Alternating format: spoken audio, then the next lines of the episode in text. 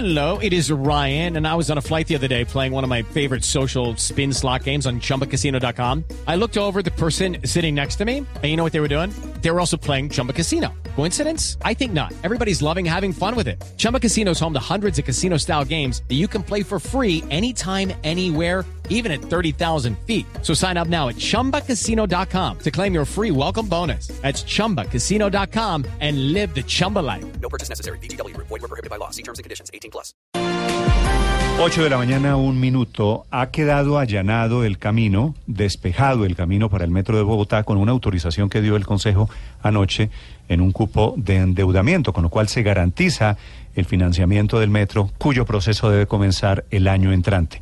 La doctora Janet Mantilla es la directora del IDU, el Instituto de Desarrollo Urbano de Bogotá. Doctora Mantilla, muy buenos días. Muy buenos días, Néstor, y muchísimas gracias por la invitación. Esta es una buena noticia. ¿Será que ahora sí vamos a tener metro? ¿Será que ya conseguida la plata, asegurados recursos de Bogotá y de la Nación, está todo listo finalmente para el metro? Es una excelente noticia. Esta administración llevamos casi dos años trabajando en estructurar este importante proyecto y particularmente con el IDU eh, firmamos con el gerente del metro un convenio para la compra de los predios que se requieren para iniciar eh, el ofrecimiento a todos los propietarios por donde pasa eh, la primera línea del metro. Es decir, con la plata lo que comienza ahora es la compra de- del terreno. Exactamente, es prioritario. Doctora, doctora Mantilla, ¿cómo va a ser eh, el tema operativo?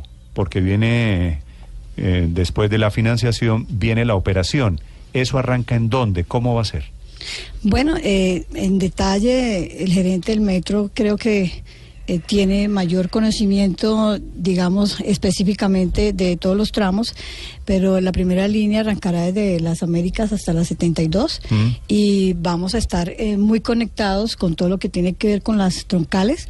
Nosotros... eh, ya adjudicamos el diseño de la troncal 68, que es importante para la conectividad, lo mismo que adjudicamos eh, los diseños de la Cali y esperamos adjudicar los diseños y actualización de la Boyacá.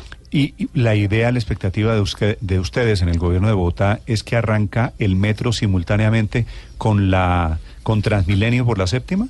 Bueno, estamos trabajando en eso precisamente. No podemos generar un caos. eh, a la movilidad de la ciudad. Tenemos que hacer un programa detallado de la movilidad, quién inicia primero, en qué tramos, iniciamos de norte a sur, y eso todo depende de- del trazado eh, inicial del metro con las troncales efectivamente. Lo de la séptima, Transmilenio por la séptima, ya es inmodificable. Esta semana hubo una marcha de habitantes, de vecinos de la séptima protestando porque va a pasar el Transmilenio allí.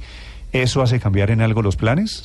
No, nosotros seguimos escuchando a todos los residentes, a la gente que trabaja en el sector. La intervención de la carrera séptima es un proyecto necesario para Bogotá. Va a mejorar las condiciones de movilidad, de conectividad, de salud pública y ya es un hecho. Tenemos la financiación, 2.4 millones eh, de pesos y los diseños en detalle los entregan en noviembre. Sí. mm. Doctora, ¿cuántos predios van a expropiar en la carrera séptima? Y lo digo porque hay muchos edificios eh, en la carrera séptima que inclusive varios de ellos son patrimonio que están pegados al andén.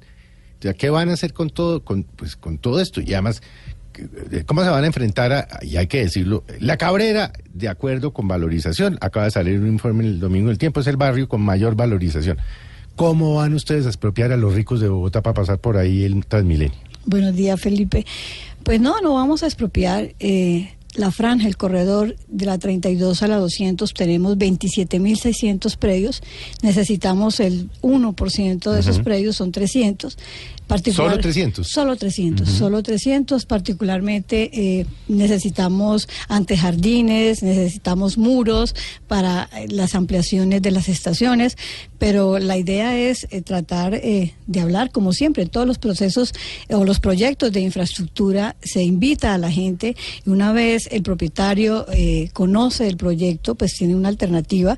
Vamos a pagar el avalúo comercial, que es el más alto, e iniciamos una una No el catastral, sino el comercial. Exactamente, no, no el, el catastral es mucho más bajo, vamos a pagar el comercial y eso pues favorece, es una negociación equilibrada, justa y por supuesto que una vez se, inicie, eh, esperamos en el mes de noviembre empezar a ofertar. Se han hecho críticas, doctora Janet Mantilla, frente a lo angosta que es la carrera séptima y una de las preocupaciones de los vecinos es que precisamente usted dice, claro, se van a adquirir eh, con valor comercial 300 predios a lo largo del trayecto. Pero se han presentado unas versiones renderizadas, es decir, unas versiones computarizadas de la carrera séptima, tal vez es solo la calle 90 frente al Liceo Francés, que muestran la carrera séptima como si fuera el Paseo de la Reforma de México o si fuera la Avenida 9 de Julio de Buenos Aires. Y la verdad es que eso es muy angosto. ¿Por dónde van a sacar Transmilenio? ¿Van a meter carros? ¿O eso va a ser una vía exclusiva de Transmilenio y los carros los van a mandar por dónde? ¿Cómo va a ser el asunto? Bueno, los diseños que ya llevamos, como les contaba, el 89% eh, da que sí cabe eh, Transmilenio por la séptima, efectivamente. Va a quedar dos carriles exclusivos para vehículos y un carril eh, exclusivo para Transmilenio. Dos por costado.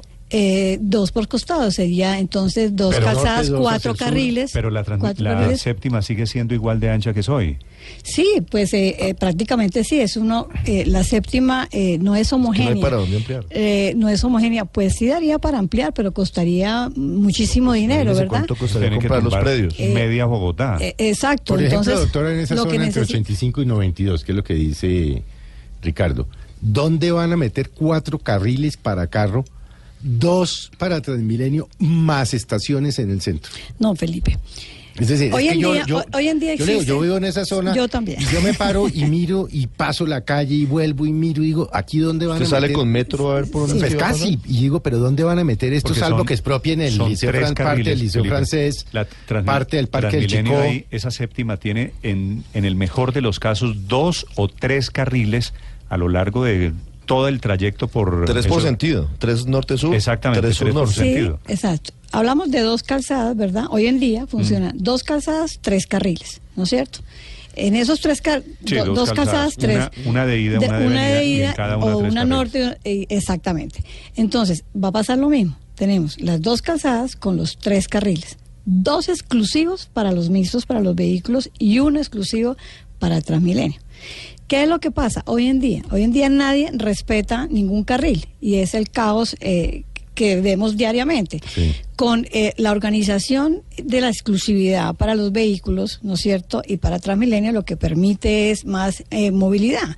Eso es prácticamente. Y otra de las razones importantes de la troncal de, que queremos hacer en la séptima es la conectividad con la troncal de la carrera décima. Es importante conectarnos de sur a norte y de norte a sur. Hoy en día una persona que vive en el sur y trabaja en el norte se gasta aproximadamente con eh, desvíos, etcétera, dos horas cincuenta minutos. Con Transmilenio eh, se gastaría 50 minutos. Directora, Entonces, sí. ¿En dónde va a haber estaciones? Que creo que no son tantas, porque yo estuve mirando el fin de semana. No son tantas como uno creería. De- ¿Cuáles son los puntos donde va a haber estación que, digamos, asumo yo, no conozco, es donde van a necesitar más espacio? Porque Exactamente. donde hay más, es- o sea, si es- donde se necesita más espacio, pues lo que veo una de las otras, estas. ¿Y en dónde deprimidos? bueno, eh, como usted acaba de decir, son 21 estaciones. Deprimidos en Bogotá todos. No, no, no, Eh, no, no, no, no, no, de no, Transmilenio. Néstor, como dice eso, deprimidos no. Así 21 es. estaciones 21 desde estaciones. la... Eh, Desde, a ver, vamos a hacer. De la 32 a la 200, Sí. 20 kilómetros, 21 estaciones. De esas 21 estaciones están en la 36, 45, 53, 60, 72, 80, 92, 100, 108, Más o 116. menos cada kilómetro. Más o menos 10 cada Un poquito menos, sí. ¿Qué Un poquito, un poquito menos. Sí. Un poquito menos. En la 153, en la 161 y en la 200 que va a estar el patio portal. ¿Y deprimidos?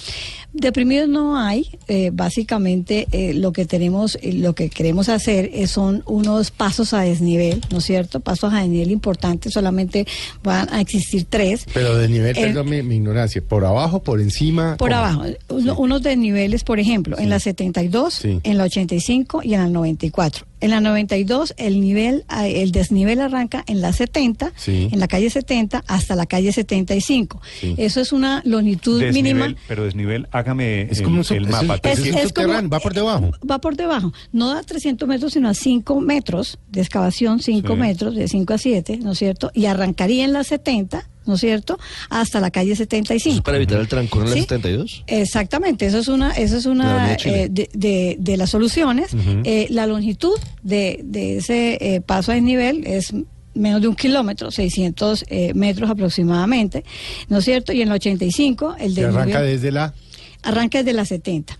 El No, digo, desnivel. sí, bueno, ese hasta la 75. Hasta la Y el del 75. El del arranca- 85 arranca desde la 82 hasta la 87. Es igual, estamos hablando de, de un desnivel de 5 metros y en la 94 el cruce es al, al occidente exclusivo para los vehículos. Es un cruce ya eh, que es... eh, Pero ahí no hay, no hay un puente para los vehículos que van norte-sur para subir a la circunvalar. De puentes tenemos, sí, vamos a hacer cuatro puentes. El puente de la circunvalar con la calle 85, como Néstor lo acaba de decir, en la 92, en la 100 y en la 127.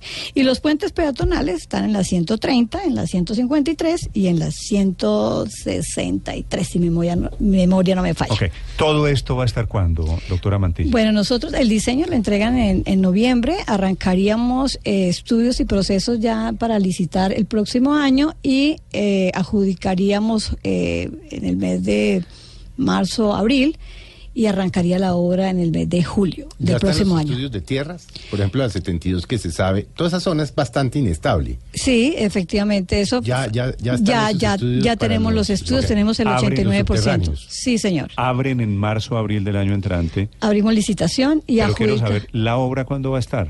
La obra estamos pensando, eh, hay dos alternativas que las estamos discutiendo.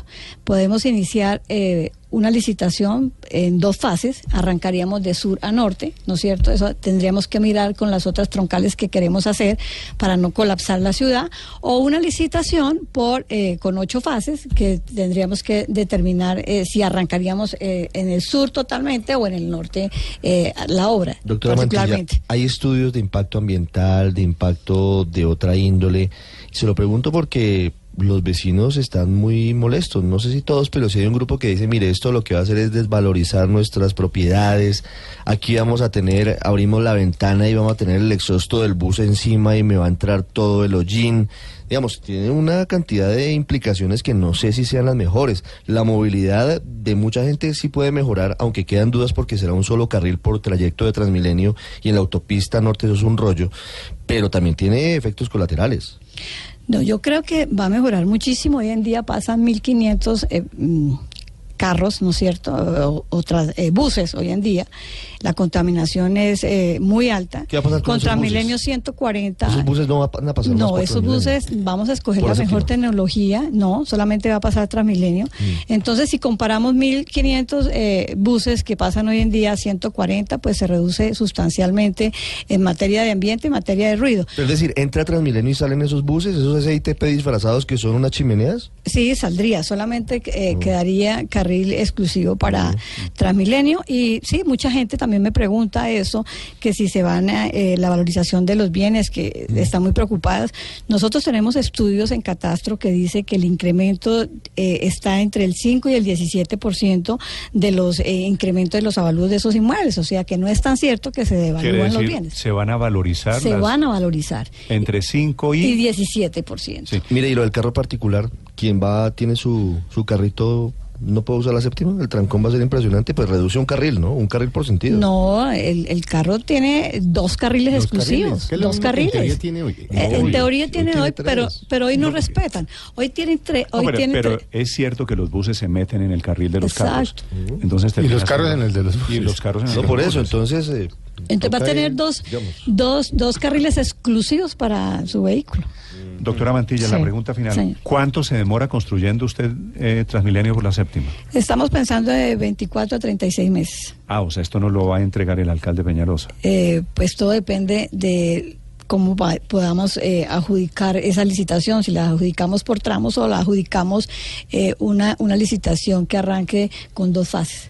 Sí. Doctora Mantilla, es cierto que a ustedes los están asesorando los mismos españoles que asesoraron a Samuel Moreno para el metro, los españoles de CENER de Barcelona, que fueron los que diseñaron la ruta que a ustedes no les gustó y que están metidos en este momento en toda la corrupción de Puyol en la última línea del metro de Barcelona, una línea que supuestamente iba a costar apenas unos 2.500 millones de, de euros, que ya van 7.000 millones de euros, que van solamente por la mitad y que se sabe que estos señores son ultra corruptos. ¿Ellos los están asesorando ustedes?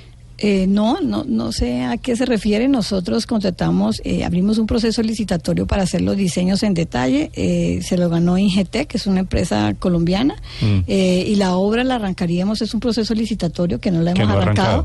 Eh, esperamos. Pero los asesores no son estos de Barcelona. No, yo, yo no tengo ningún asesor. Estamos eh, trabajando con IGETEC en el- los estudios en detalle. Entonces, la obra, el proceso licitatorio arranca el próximo año. ¿no? Ok. Doctora Mantilla, gracias. Gracias, Néstor, por su invitación. Muy amable, gracias por venir a explicarnos lo de la financiación para el metro y Transmilenio por la séptima.